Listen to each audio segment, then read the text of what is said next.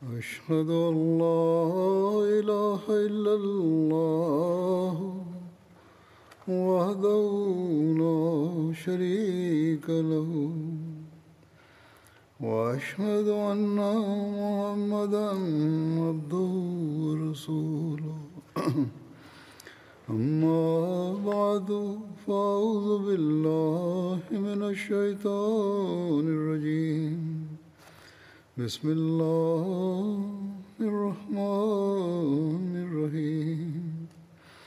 الحمد لله رب العالمين.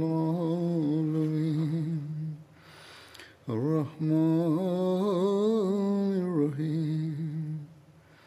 مالك يوم الدين. إياك نعبد وإياك نستعين. اهدنا الصراط المستقيم. صراط الذين أنعمت عليهم. غير المغضوب عليهم ولا الضالين.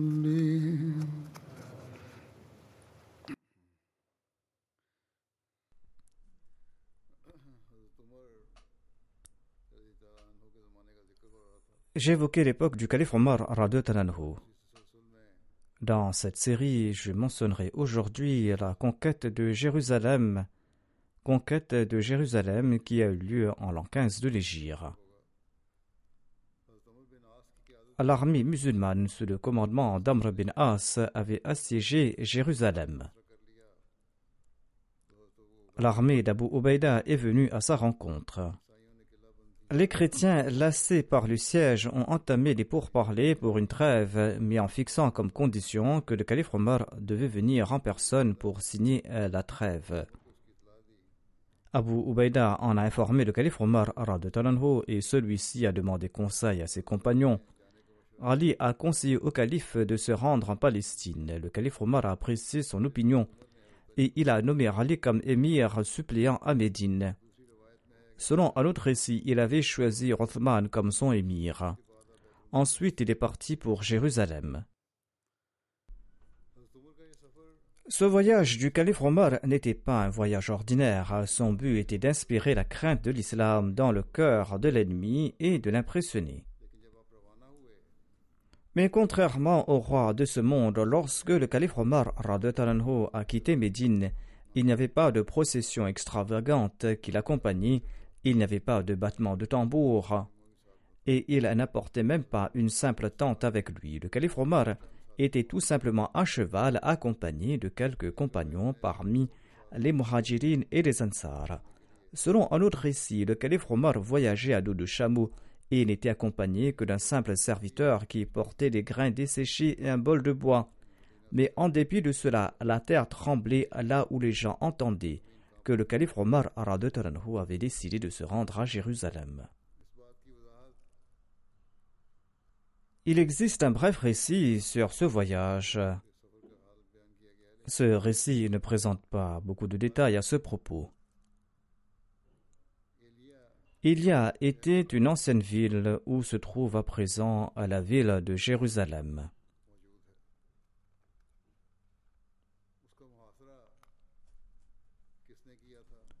Qui avait assiégé cette ville et qui avait invité le calife Omar à se rendre à Jérusalem. Selon Tabri, Amr bin al-As avait envoyé une lettre au calife Omar lui demandant des renforts. Amr bin al-As avait déclaré dans sa lettre que je crains une bataille féroce prochainement et nous devons aussi mener des combats contre d'autres villes. J'attends vos directives.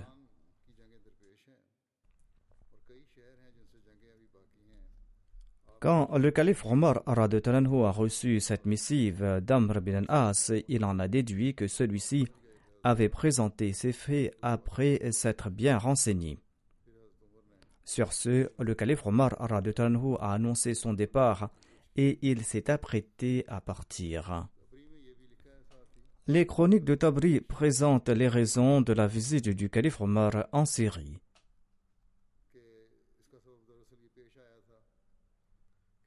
Quand Abu Ubaïda est arrivé à Jérusalem, ses habitants ont voulu conclure une trêve sur les mêmes conditions que celles des autres villes du Levant. Ils souhaitaient aussi que le calife Omar en personne, en tant que chef suprême des musulmans, participe à la conclusion de ce pacte. Suite à la requête d'Abu Ubaïda à ce propos, le calife Omar a quitté Médine. Or, certains historiens ont des doutes sur ce récit à propos de Abu Ubaïda. Mohamed Hussein Haikal écrit à ce propos Les récits de Tabri, d'Ibn Athir et d'Ibn Kathir affirmant qu'Abu Ubaïda ou Khalid bin Walid tout seul ou de concert auraient assiégé Jérusalem ne sont pas authentiques. Selon le récit de Tabri, le calife Omar Talanhu s'était rendu en Syrie suite au siège de Jérusalem par Abu Ubaïda. Et les habitants de la ville lui ont demandé de conclure un traité sur les mêmes conditions fixées pour les autres villes de la Syrie en ajoutant la condition supplémentaire, notamment que le calife Omar Talanhu devait venir en personne conclure cette trêve. Abu Ubaïda a envoyé cette requête au calife Omar Talanhu et celui-ci a quitté Médine. Mohamed Hussein Haikal déclare que ce récit est contraire à la réalité, notamment qu'Abu Ubaïda et Khalid bin Walid étaient présents lors du siège de Jérusalem. Il menait à l'époque des campagnes de conquête à Homs, à Alep et à Antioche. Héraclus se trouvait quant à lui à Rauha et il amassait là-bas ses troupes dans le but de repousser les musulmans.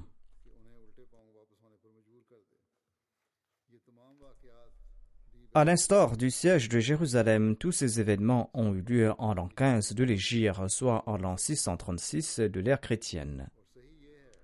Et il est plus probable que le siège de Jérusalem ait duré plusieurs mois au cours de la même année, la même année où ces deux généraux avançaient jusqu'aux contrées les plus reculées de la Syrie, poussant Héraclus à se réfugier dans sa capitale. Étant donné que ces deux généraux étaient occupés sur ces fronts, affirmer qu'un d'entre eux ou tous deux auraient assiégé Jérusalem n'est pas plausible. C'est pour cette raison que ce récit est inacceptable. Il demeure le récit affirmant qu'Amr bin al-As aurait tenu le siège de Jérusalem, siège qui a duré longtemps. Tabri a aussi commenté à ce propos. Les habitants de Jérusalem avaient férocement et passionnément combattu les musulmans. Haikal déclare que selon moi, il s'agit du récit le plus authentique, car ceci est en accord avec la résistance des habitants de Jérusalem. C'est-à-dire que cette confrontation était similaire à la réaction des habitants de Jérusalem contre tout envahisseur à des moments différents de l'histoire. Mohamed Hussein Haikal déclare Il est en outre surprenant que le calife Omar voyage avec l'armée uniquement pour conclure la paix et pour ratifier un traité. De même, il est surprenant que les habitants de Jérusalem aient demandé que le calife Omar vienne de Médine en personne pour ratifier le traité de paix, parce qu'ils savaient très bien que une caravane prendra trois semaines complètes si elle devait voyager de Médine jusqu'à Jérusalem, et ce sans s'arrêter. Par conséquent, déclare Haikal, selon moi, la durée du siège et les lettres d'Amr bin As dans lesquelles il demandait des renforts en évoquant la force de l'ennemi, tout cela avait mis à mal la patience du calife Omar. Et par conséquent, lorsqu'Amr lui a demandé des renforts, le calife Omar a accompagné ces renforts. Et il est resté à Jabia, Jabia qui est situé entre le désert syrien et la Jordanie. Pendant ce temps, Abu Ubaïda et Khalid bin Walid avaient déjà conquis la Syrie. Le calife Omar a ordonné à tous deux de venir le rencontrer à Jabia. afin qu'Omar, après les avoir consultés et les autres chefs de l'armée, puisse trouver un moyen pour mener à bien l'expédition à Jérusalem.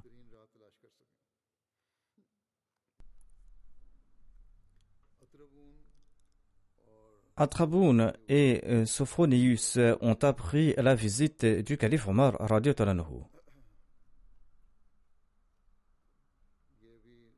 Il y a des divergences sur la prononciation de ces noms.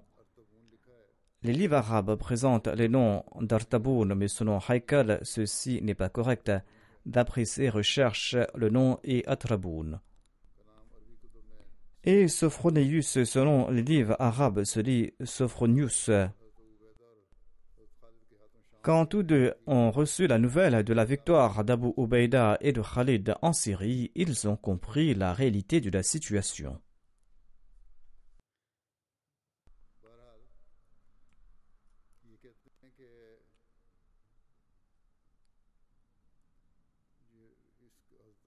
Le calife Omar avait réuni les généraux musulmans pour trouver la stratégie appropriée à mettre en place.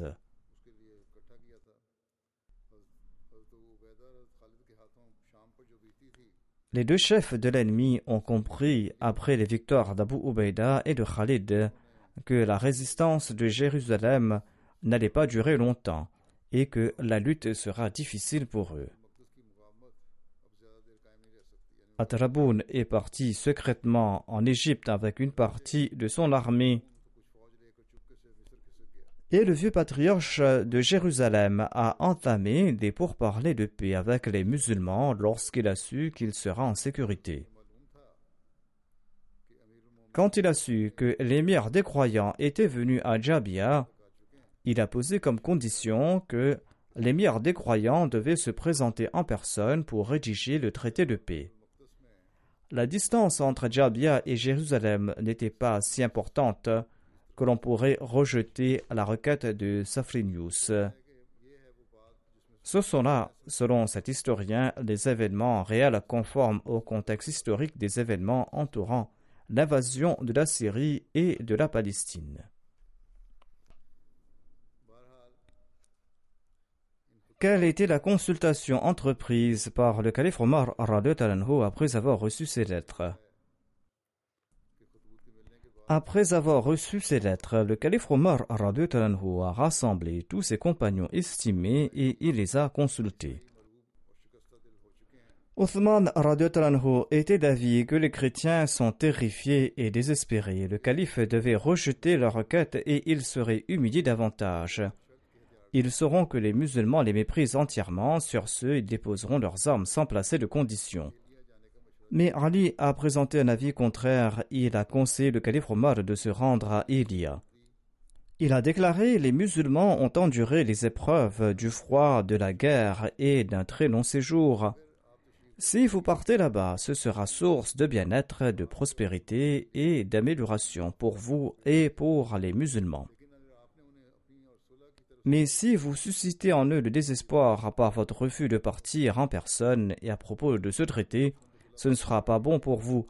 L'ennemi s'est retranché dans ses fortifications et l'ennemi recevra l'aide du pays et de l'empereur romain, d'autant plus que Jérusalem est très important pour eux et que Jérusalem est leur sanctuaire. Le calife Omar a apprécié et accepté l'opinion de Ali.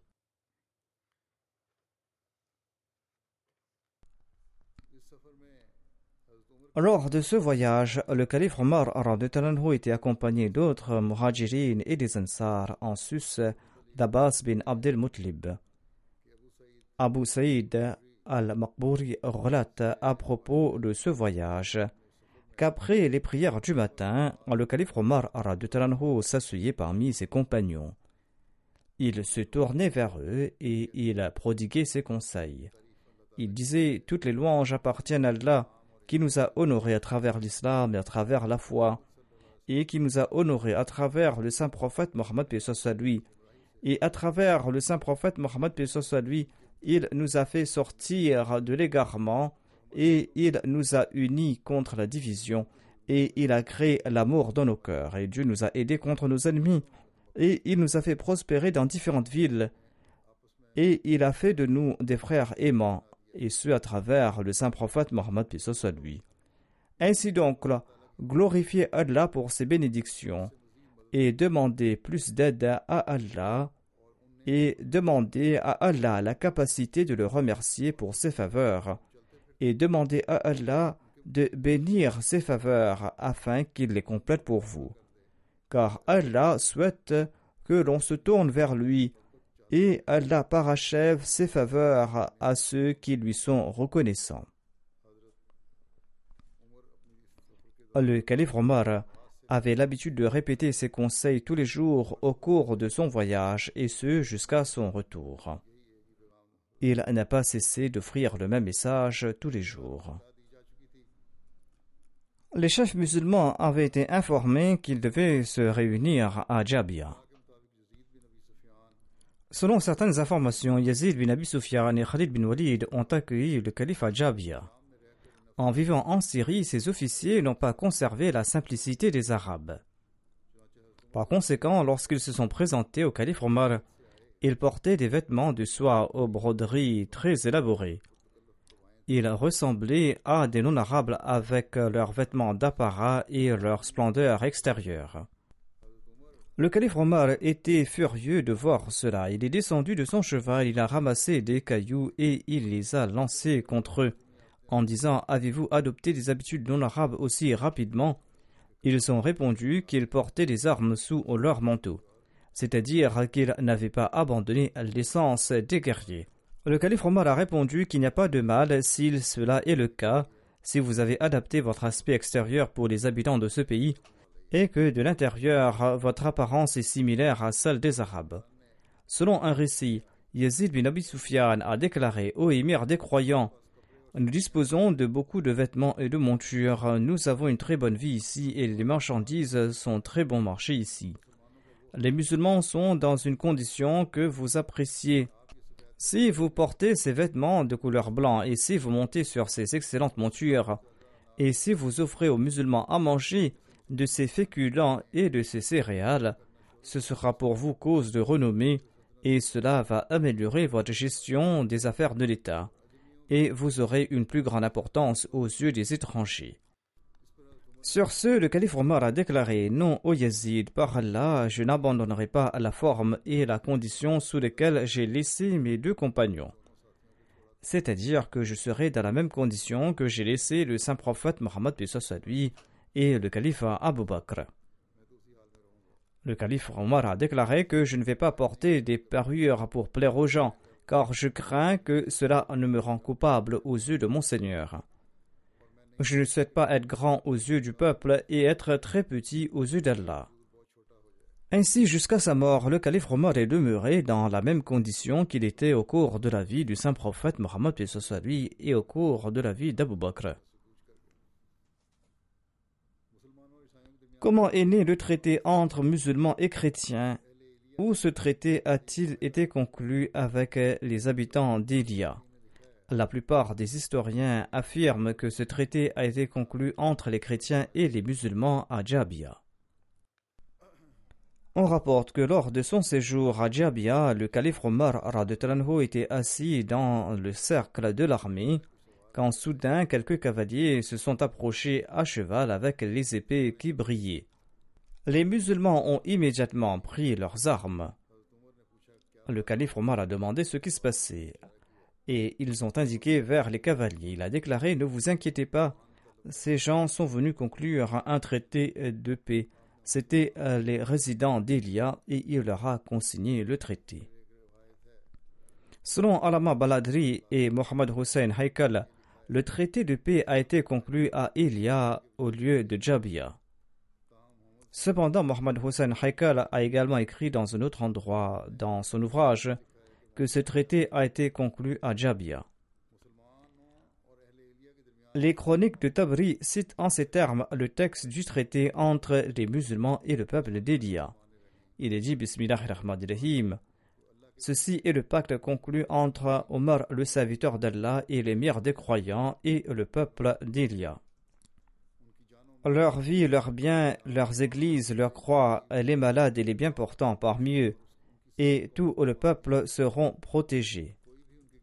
Personne n'habitera dans leurs églises et dans leurs maisons, et leurs églises, leurs maisons ne seront pas démolies, et la superficie de leurs églises ne sera pas réduite, ni leurs croix ni leurs biens ne seront endommagés. Et ils ne seront pas contraints en matière de religion. Aucun d'entre eux ne sera blessé et aucun juif n'habitera avec eux à Elia. Il incombe au peuple d'Elia de payer la à l'instar des habitants des autres villes. Ils doivent chasser les Romains et les émutiers d'Elia. Ainsi, la vie et les biens de quiconque en sort seront en sécurité jusqu'à ce qu'il atteigne son lieu sûr. Et quiconque d'entre eux habitera Elia il sera en paix et devra payer l'Adisia comme le peuple d'Elia. Ceux parmi les habitants d'Elia qui souhaitent se joindre aux Romains avec leur vie et leurs biens, en laissant derrière leur lieu de culte et leur croix, eh bien, leur vie, leur lieu de culte et leur croix seront en sécurité. Même s'ils partent, on ne touchera pas à cela, jusqu'à ce qu'ils atteignent leur lieu sûr. Et si les agriculteurs qui étaient à Elia avant la guerre souhaitent rester sur leur terre, eh bien ils devraient payer la dizia à l'instar du peuple d'Elia. Et ceux qui souhaitent se joindre aux Romains pourront le faire, et ceux qui souhaitent retourner pourront le faire. On ne leur prendra pas la jizya jusqu'à leur récolte. C'est-à-dire la jizya leur sera prélevée lorsqu'ils auront des revenus. La promesse d'Allah et la responsabilité de son messager, la responsabilité des califes et des croyants accompagnent tout ce qui a été consigné dans cette alliance, tant qu'ils vont payer la qui est leur devoir. Khalid bin Walid, Amr bin As, Abdurrahman bin Auf, Muawiyah bin Abi Sufyan ont servi de témoins de cet accord. L'historien Ibn Khaldoun affirme que cet accord prouve plusieurs points. Premièrement, que les musulmans n'ont pas répandu leur religion par l'épée. Deuxièmement, que sous leur règne, les suivants des autres religions jouissaient d'une grande liberté religieuse. Troisièmement, la jizya n'était pas prélevée de force aux non-musulmans. Ils avaient le choix de demeurer sur ces terres et de payer la jizya, et dans les deux cas, ils jouissaient de la protection des musulmans. Lorsque les habitants de Ramla ont appris la nouvelle de ce traité de paix, ils sont devenus impatients de conclure un accord similaire avec l'émir des croyants. Et il en était de même pour les autres Palestiniens. Le calife Omar a écrit une lettre aux habitants de Loud, une lettre qui s'appliquait aussi aux autres villes, qui par la suite se sont soumis aux musulmans. Dans cette lettre, le calife Omar a accordé la protection à la vie et aux biens des habitants de Loud, à leur église, à leurs malades et à ceux qui étaient bien portants parmi eux, aux adeptes de toutes les religions, et a déclaré que s'ils payaient la dizia, à l'instar des habitants des villes syriennes, ils ne seront pas opprimés en raison de leur religion, et ils ne seront pas nuits en raison de leur divergence de doctrine. Après avoir terminé toutes ces tâches, l'émir des croyants a nommé deux dirigeants sur la Palestine et il a divisé le pays en deux. Ainsi, le centre d'Al-Kama bin Hakim était Ramla et il y a été le centre d'Al-Kama bin Mujaziz. Le calife Omar a visité aussi Jérusalem. Ayant offert sa promesse de paix et de sécurité au peuple d'Elia et en ayant posté à Elia son armée, il a entamé son voyage du Jabia vers Jérusalem. Et lorsqu'il est monté sur son cheval, il a remarqué que le cheval ne marchait pas droit en raison d'une douleur au pied. On lui a porté un cheval de race turque, mais lorsqu'il est monté sur ce cheval turc, celui-ci refusait de bouger.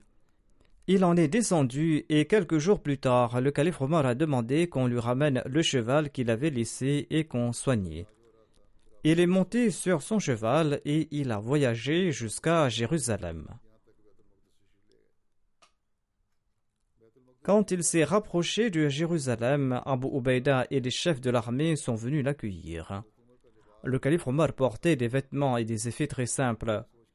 Se souciant de ce que diront les chrétiens, les musulmans lui ont offert des vêtements précieux.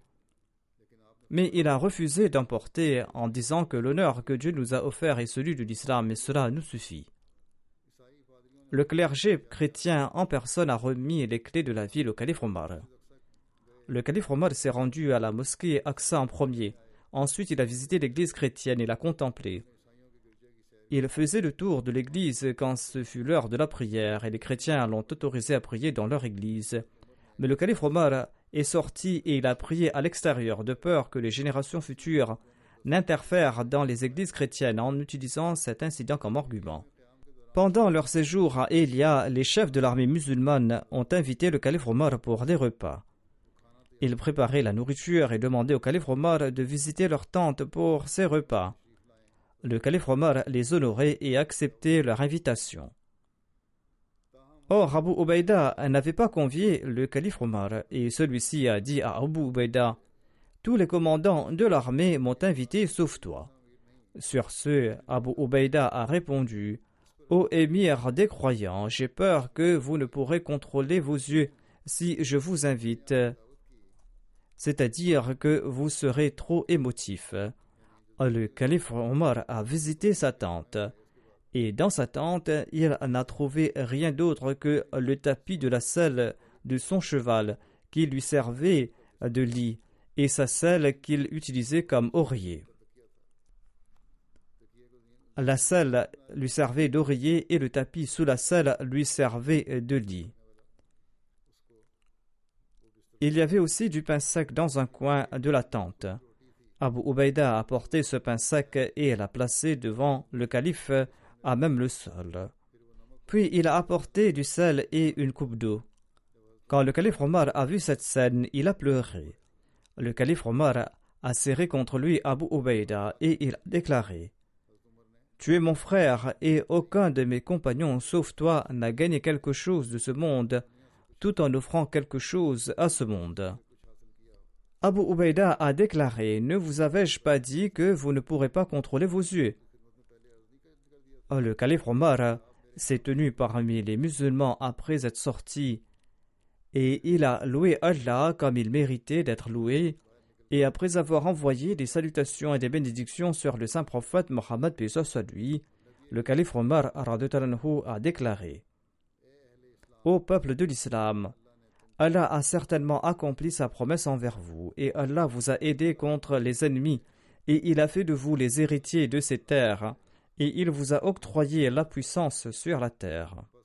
Vous devez donc être reconnaissant pour les bénédictions de votre Seigneur. Éloignez-vous des actes de désobéissance, car ceci est de l'ingratitude à l'égard des bénédictions divines. Et il est très rare qu'Allah ne déshonore pas un peuple qu'il avait naguère favorisé, qui ne s'était pas repenti rapidement après son ingratitude. C'est-à-dire que s'ils ne se repentent pas après avoir été ingrats, eh bien ils vont perdre leur honneur. Ils perdent les faveurs et leurs ennemis leur sont imposés. Étant donné que la plupart des officiers et des soldats de l'armée s'étaient rassemblés à Ilia, le calife Omar y est resté plusieurs jours et il a présenté des instructions qui étaient nécessaires. Un jour, Bilal est venu et il s'est plaint. Il a déclaré au émir des croyants Nos officiers mangent de la viande d'oiseau et du pain de farine, mais les musulmans ordinaires ne reçoivent même pas une quantité infime de nourriture. Quand le calife Omar s'est renseigné à ce sujet auprès des officiers, ils ont expliqué que toutes ces denrées sont très bon marché ici. La viande d'oiseau et la farine sont disponibles ici au même prix que le pain et les dattes au Hijaz. Le calife Omar n'a pas forcé les officiers à ne pas en manger, mais il a ordonné qu'en plus du butin et du salaire, la nourriture de chaque soldat sera fixée. Les soldats devaient recevoir de la nourriture en sus de leur salaire. Un autre récit présente d'autres détails à ce propos. Yazid bin Abi Sufyan a déclaré que le prix de nos villes est très bas ces denrées évoquées par Bilal ne sont disponibles ici à bas prix pendant un certain temps. Le calife Omar al-Farouk a déclaré que si cela est le cas, eh bien mangez à votre guise. Mais je ne partirai pas d'ici jusqu'à ce que vous me présentiez une liste de ces denrées et des prix. Et je vais préparer un budget pour les musulmans aux revenus faibles vivant dans les villes et les villages. À partir de ce budget, je fournirai aux foyers musulmans selon leurs besoins du blé, de l'orge, du miel et des olives. Ensuite, il s'est adressé à ces musulmans aux revenus faibles et il leur a dit Vos chefs vous fourniront tout ce dont vous avez besoin de cette liste. Tout cela s'ajoutera à ce que je vous ai envoyé du trésor. Si un chef ne vous offre pas ces denrées, faites-le moi savoir et je le retirerai immédiatement. Une fois pendant son séjour à Ilia, au moment de la prière, les gens ont insisté auprès du calife Omar pour qu'il ordonne à Bilal de lancer l'appel à la prière.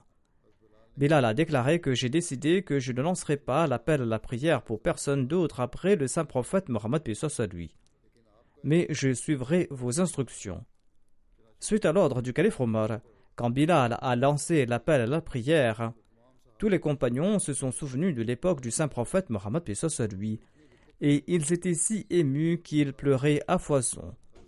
Euh, le calife Omar était également si affligé qu'il avait le hoquet, et l'effet des émotions a duré longtemps. À son retour de Jérusalem, le calife Omar a visité l'ensemble du pays, il a inspecté les frontières et a organisé la sécurité du pays. Le but de la visite du calife Omar à Jérusalem a été atteint. Il est donc retourné à Médine par le même itinéraire qu'il avait pris à l'aller et le calife Omar a logé quelque temps à Djabia avant de prendre la route sur son cheval. Ali et les autres musulmans avaient été informés des accomplissements de l'émir des croyants en Palestine et ils l'ont accueilli chaleureusement à l'extérieur de Médine. Le calife Omar est entré dans la mosquée du saint prophète Mohammed et lui. Il a accompli deux rakats de prière tout près de la chaire de la mosquée. Ensuite, il est monté sur la chair et les gens se sont rassemblés autour de lui. Il s'est levé, il a loué Allah. Et après avoir envoyé des salutations sur le saint prophète Mohammed à lui, il a déclaré Aux gens, Allah a en effet accordé des faveurs à cet afin que ses membres puissent le louer et afin qu'ils puissent le remercier. Allah a honoré le message de cet et Allah a uni ses membres, et il leur a montré la victoire et il les a aidés contre leurs ennemis. Il les a honorés et il leur a accordé le pouvoir dans le pays et il leur a accordé le pouvoir sur les terres des polythéistes et sur leurs foyers. Et il a fait d'eux des héritiers de leur maison et de la propriété. Remerciez Dieu constamment et il vous accordera davantage. Louez Allah pour les faveurs qu'il vous a accordées et il vous préservera pour toujours qu'Allah fasse que nous soyons tous reconnaissants envers lui. Après avoir prononcé ces paroles, le calife Omar est descendu de la chair. Le premier calife de la communauté Ahmadiyya déclare que lors du siège de Jérusalem, les prêtres ont dit que si votre calife vient en personne, nous le laisserons entrer dans la ville. Le calife Omar est parti dans sa simplicité habituelle. Lui et son domestique utilisaient le même chameau à tour de rôle. Abu Obeida lui a demandé de se changer et de monter à cheval. Il a accepté cette requête, mais après avoir avancé, il est descendu du cheval et il a déclaré Apportez-moi les vêtements que je portais et mon chameau. Quand il est arrivé à Jérusalem, les patriarches, tout intimidés, lui ont jeté les clés de la ville en déclarant Nous ne pouvons pas rivaliser avec pareil commandant. Et le premier calife a décrit en ces termes cet incident. Hazrat Muslim Aoud déclare à ce propos il existe une mosquée à Jérusalem qui est aussi bénie pour les juifs que la Kaaba l'est pour nous les musulmans. Quand Jérusalem a été conquise par les musulmans, les chrétiens voulaient que le calife Omar vienne prier à l'intérieur de ce lieu sacré. Mais il a déclaré J'ai peur que si je prie à l'intérieur de cette église, les musulmans fassent de cet endroit leur lieu de culte. Et il a accompli sa prière à l'extérieur. Ensuite, le musulman Maoud déclare la Palestine a été conquise à l'époque du calife Omar et quand il s'est rendu à Jérusalem, les prêtres sont sortis et lui ont remis les clés de la ville et ils lui ont dit Vous êtes à présent notre roi. Venez accomplir de la carte de Nawafil afin que vous soyez satisfait d'avoir prié de notre lieu saint qui est aussi votre lieu saint. Le calife Omar a répondu Je ne peux pas prier dans votre église parce que je suis le calife des musulmans. Demain, si un musulman prend cette église, il dira que c'est notre lieu saint. C'est pour cette raison que je prierai à l'extérieur, afin que personne ne vous dépossède de votre Église. En l'an 17 de l'Égypte, les Romains ont entrepris leur dernière tentative, et grâce à cet effort des chrétiens, les musulmans ont remporté une victoire complète sur la Syrie. Ainsi donc, les conquêtes des musulmans s'élargissaient de jour en jour, et les frontières de l'État islamique s'étendaient, et les empires voisins craignaient qu'un jour leur tour allait venir. Les habitants d'Al-Jazira, qui vivaient entre l'Irak et la Syrie, étaient déçus de la fuite de Yazjard. Ils ont écrit à Héraclus que s'il envoyait des armées par mer pour combattre les musulmans et pour les faire sortir de leur possession, il viendrait à son aide. Héraclius a examiné la question et il a conclu qu'il n'y avait aucun mal à se battre contre les musulmans. Les habitants d'Al Jazeera ont écrit de nouveau à Héraclius et il a compris qu'il n'y avait pas de changement dans leurs intentions. Et il a constaté que la plupart de ces Arabes chrétiens se tenaient fermement à leur religion et ils préféraient mourir en se battant pour elle. Héraclius était absent depuis le champ de bataille syrien depuis plus d'un an, et sa peur initiale avait disparu de son cœur. Et de plus, il a constaté que de nombreuses zones frontalières étaient encore assez fortes pour résister aux assauts des musulmans. Et sa flotte navale était toujours en sécurité, et il savait que les musulmans avaient peur de la mer et de tout ce qui venait de la mer. Ainsi, cela a renforcé sa détermination et il était enclin à répondre à la demande des habitants d'Al Jazeera. Ainsi donc, dans sa lettre, il encourageait les tribus d'Al Jazeera à faire preuve de courage, et il a écrit que des navires avaient reçu l'ordre d'arriver à Antioche en provenance d'Alexandrie avec des troupes et des fournitures. Après avoir reçu la lettre d'Héraclus, les tribus ont marché d'Al Jazeera vers Homs avec une armée de trente mille hommes. Abu Ubaida a reçu ces informations. Il a convoqué Khalid bin Walid à Kinisirine pour obtenir des conseils et les deux généraux ont décidé que toutes les armées musulmanes devaient se rassembler dans le nord de la Syrie pour combattre l'ennemi. Ainsi, les armées d'Antioche, de Hamad, d'Alep et de toutes les bases militaires voisines étaient concentrées à Homs. La nouvelle s'est répandue dans tout le pays que les armées d'Hériaclus arrivaient par la mer et que les tribus d'Al Jazeera étaient parties pour attaquer Homs. Les gens ont levé leurs coups et se sont demandé ce qui va arrêter cette nouvelle attaque des Romains. Et quand les navires d'Héraclus arriveront à Antioche, les portes de la ville seront ouvertes à l'armée. Ainsi donc, le peuple s'est rebellé contre les musulmans et les flammes de la révolte ont commencé à s'enflammer dans tout le nord de la Syrie. Abu Ubaïda s'est retrouvé encerclé à Homs par les rebelles de toutes parts, et il a constaté que l'ennemi avançait vers lui depuis la mer et le désert. Il a rassemblé ses compagnons et il a déclaré qu'il avait envoyé une requête à l'émir des croyants demandant son aide en raison de l'état critique de la situation. Il leur a ensuite demandé si les musulmans devaient sortir combattre l'ennemi ou fermer le fort et attendre les renforts de Médine. Seul Khalid bin Walid leur a conseillé de sortir sur le terrain pour combattre l'ennemi. Tous les autres officiers de l'armée étaient d'avis qu'ils devaient se retrancher dans le fort et qu'il fallait chercher les renforts dès que possible. Abu Ubaida a accepté l'opinion de ses officiers et il n'était pas d'accord avec le conseil de Khalid bin Walid. Khalid bin Walid qui lui demandait de sortir pour mener le combat. Ensuite, il a renforcé les fronts et il a envoyé l'avis de ses compagnons au calife. Le calife Omar savait très bien que si jamais les armées islamiques de l'Irak et de la Syrie faisaient face à une telle menace, eh bien, le conquête islamique serait entravée par les mêmes afflictions qu'elles avaient connues durant les premiers jours de son califat.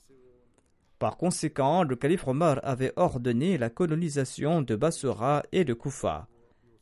Il avait fait de ces deux villes des bases militaires pour les musulmans, où il n'y avait pas de population non musulmane. De plus, dans chacune des sept autres villes, il y avait 4000 cavaliers qui étaient stationnés et qui étaient toujours équipés pour faire face aux besoins urgents. Quand la lettre d'Abu Ubaïda est parvenue entre les mains du calife Omar, celui-ci a déclaré que ce grand commandant des musulmans était un grand danger.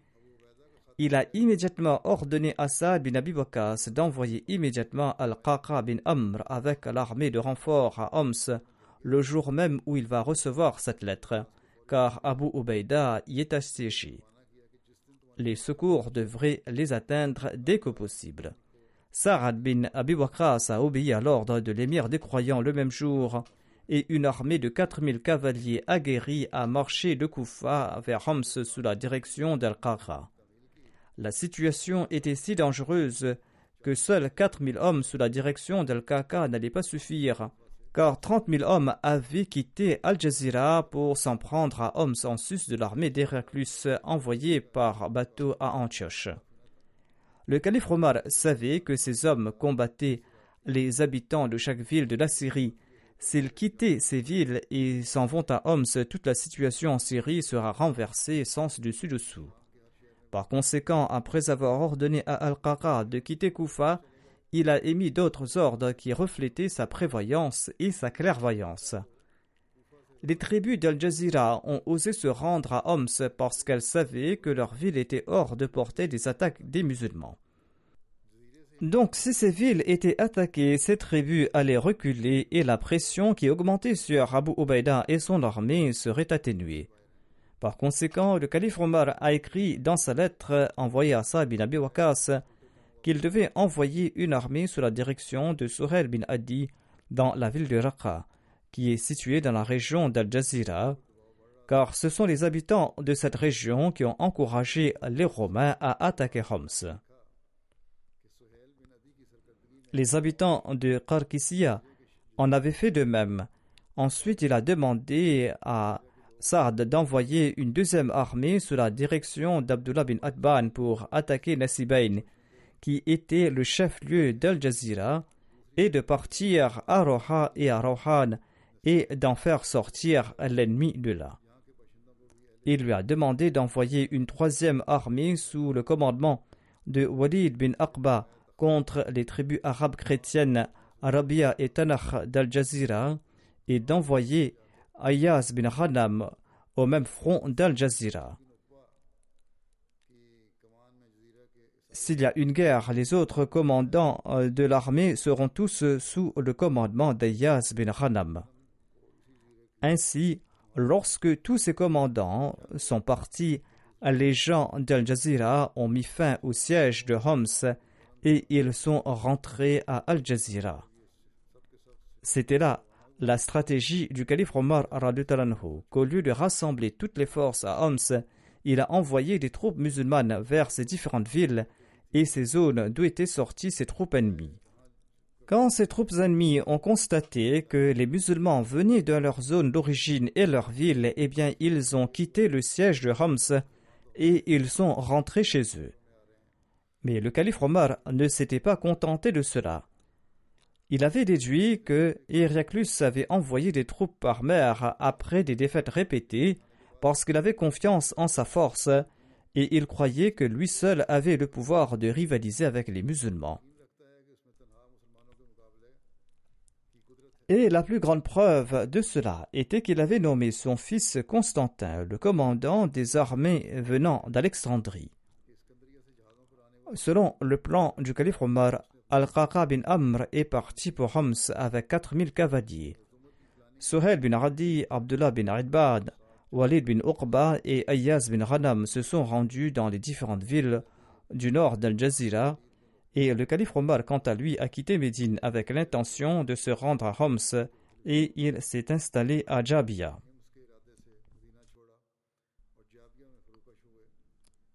Les combattants d'Al-Jazira se sont rangés du côté des Romains pour assiéger Homs. C'est là qu'ils ont reçu la nouvelle de l'arrivée de l'armée islamique de l'Irak. Mais ils ignoraient si cette armée allait attaquer leur ville d'Al Jazeera ou Homs. C'est pour cette raison qu'ils sont partis pour défendre leur ville et leurs frères, et ils ont abandonné les Romains. Un jour, quand Abu Ubaida s'est réveillé, il a découvert que les tribus d'Al Jazeera étaient reparties dans leur pays, ne laissant derrière que l'armée d'Hériaclus. Abu Ubaida a convoqué les chefs de son armée et il leur a dit qu'il voulait aller sur le champ de bataille contre les Romains.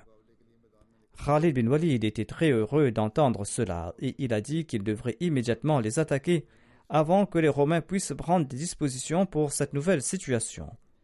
Abu Ubaida s'est adressé aux soldats de l'armée et il a prononcé un discours passionné. Il a déclaré Les musulmans qui seront inébranlables aujourd'hui obtiendront le pays et les richesses de ce pays s'ils survivent et s'ils sont tués, ils vont obtenir la richesse du martyr. Je témoigne que le saint prophète a déclaré Quiconque meurt sans être polythéiste entrera au paradis. L'armée était déjà impatiente d'attaquer. Le discours d'Abu Ubaïda a ajouté de l'huile sur le feu. Et aussitôt tout le monde a pris les armes. Abu Ubaïda commandait le centre de l'armée, Khalid bin Walid était à l'aile droite et Abbas était à l'aile gauche. Lorsque la bataille a éclaté entre les deux groupes, les Romains ont perdu pied face aux musulmans en très peu de temps et ils ont été vaincus. Lorsqu'Al-Kaka bin Amr est arrivé à Homs avec l'armée de Koufa, trois jours s'étaient écoulés depuis la fin de la bataille. D'autre part, le calife Omar venait d'arriver à Jabia par la route de la Syrie lorsqu'il a rencontré le messager d'Abu Ubaïda qui l'a informé que trois jours avant l'arrivée d'Al-Kaka à Homs, Allah avait accordé la victoire aux musulmans contre les Romains et il lui a demandé si Al-Qara et son armée devaient recevoir ou non une part du butin. Le calife Omar était satisfait et il n'avait pas ressenti le besoin de continuer le voyage. Et de là-bas, il a écrit une lettre à Abu Ubaida et il lui a demandé d'inclure l'armée de Koufa dans la distribution du butin, car la nouvelle de leur arrivée avait terrifié l'ennemi, et c'est ainsi que l'ennemi a été vaincu. Il a ajouté qu'Allah récompense les habitants de Koufa pour avoir protégé leur région et aidé les habitants des autres villes. Ensuite, il s'est mis en route pour Médine. Après cette défaite, César était si frustré et si désespéré que jamais il s'est tourné vers la Syrie. Lorsque les rebelles ont appris que les troupes romaines s'étaient enfuies à bord de leur navire, leur rébellion a pris fin. Cela est arrivé en l'an 17 de l'Égir. Trois ans plus tard, Héraclus est décédé en l'an 20 de l'Égir soit en l'an 641 après Jésus-Christ. J'évoquerai d'autres récits à ce propos, Inch'Allah, à l'avenir. Je souhaite à présent mentionner quelques personnes qui sont décédées récemment. La première personne est le respecté Charlie Said Ahmad Alakan, qui était le chef de gare à la retraite. Il était au Canada récemment et il est décédé à l'âge de 86 ans. Il était le petit-fils de Hazrat Chaudhry Skandar Ali et de Hazrat Gurjar Bibi, qui étaient tous deux des compagnons du Messie premier Islam. Hazrat Chaudhry Sikandar Ali avait prêté allégeance sur la main du Messie premier Islam le 30 mars 1902 et il avait eu l'opportunité d'enseigner à la Madrasa Talim Islam de 1904 jusqu'à 1928. Il faisait partie de ces enseignants pionniers que le Messie premier l'Islam lui-même avait affecté à la Madrasa Talimul Islam. Chaudhry Saïd était donc son petit-fils et le défunt, quant à lui, dès qu'il avait l'occasion, il a toujours servi dans la voie de la religion. Par la grâce d'Allah, le défunt faisait partie du système dal il laisse derrière lui son épouse, six fils et trois filles. Il avait offert une bonne éducation à ses enfants, et ses enfants sont en train de servir la communauté d'une manière ou d'une autre. Un de ses fils est Fahim Ahmed Lakan, il sert comme missionnaire au Kenya. Il est en train de servir là-bas et c'est pour cette raison qu'il n'a pas pu se rendre aux funérailles de son père. Qu'Allah lui accorde la patience et le courage et qu'il fasse preuve de pardon et de miséricorde à l'égard du défunt. Le défunt avait une grande fierté en ce qui concerne la religion. Lorsqu'il était étudiant en 1903, il avait participé avec euh, des étudiants non ahmadis à une conférence organisée par la Majlis Sahrar dans le lycée de la ville de Samundari. Ataullah Shah Bukhari a lancé des accusations infondées contre le Messie premier d'Islam et il a utilisé des propos vulgaires à son encontre. Sur ce, Saïd Seb, le défunt, s'est levé et il a défié ce mot-là.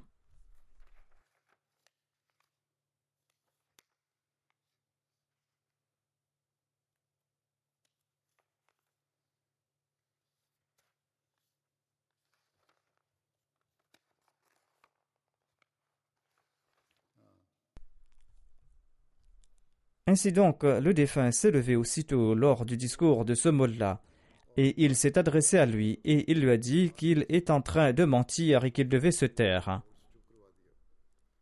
Sur ce, le mollah a dit attrapez ce Mésaï et battez-le. Il a été sévèrement tabassé.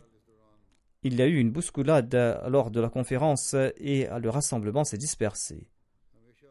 Le défunt a toujours encouragé ses enfants à faire preuve de courage en ce qui concerne l'Ahmadiyya.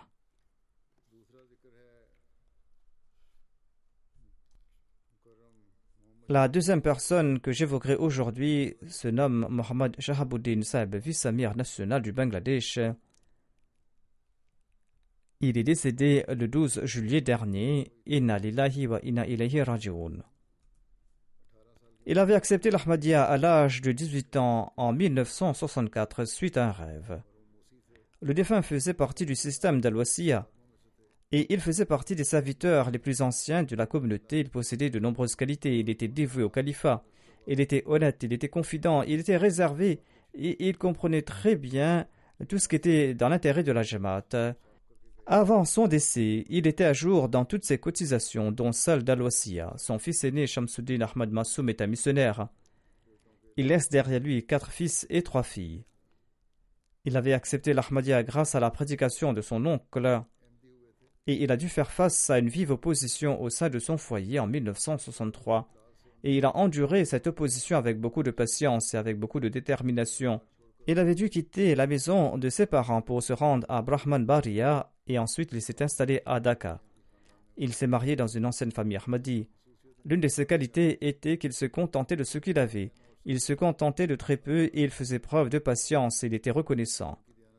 Les commerçants non Ahmadi le tenaient en haute estime en raison de son honnêteté et tout le monde le considérait comme un commerçant très pieux et très compétent qu'Allah l'exalté fasse preuve de pardon et de miséricorde à son égard.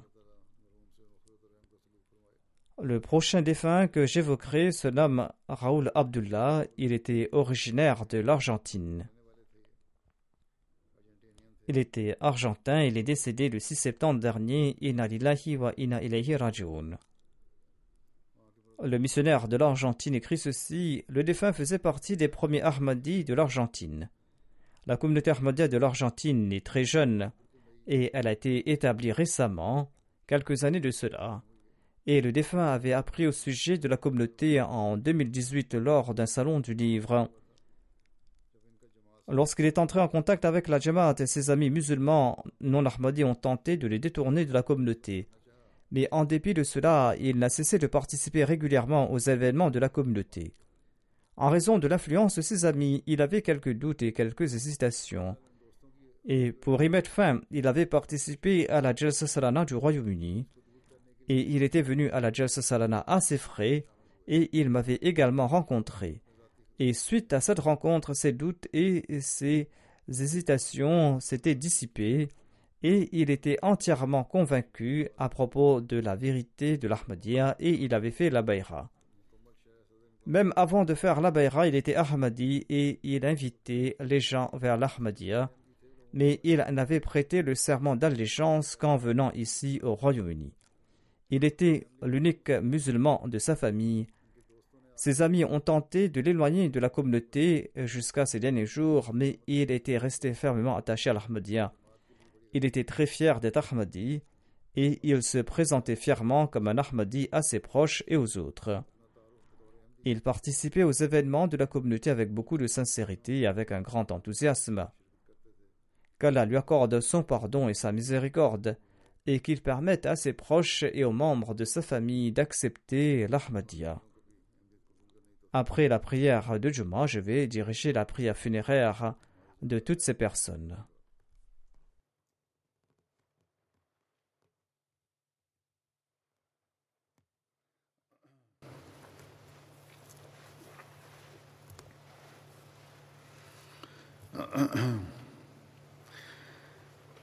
الحمد لله الحمد لله نحمده ونستعينه ونستغفره ونؤمن به ونتوكل عليه ونعوذ بالله من شرور أنفسنا ومن سيئات أعمالنا.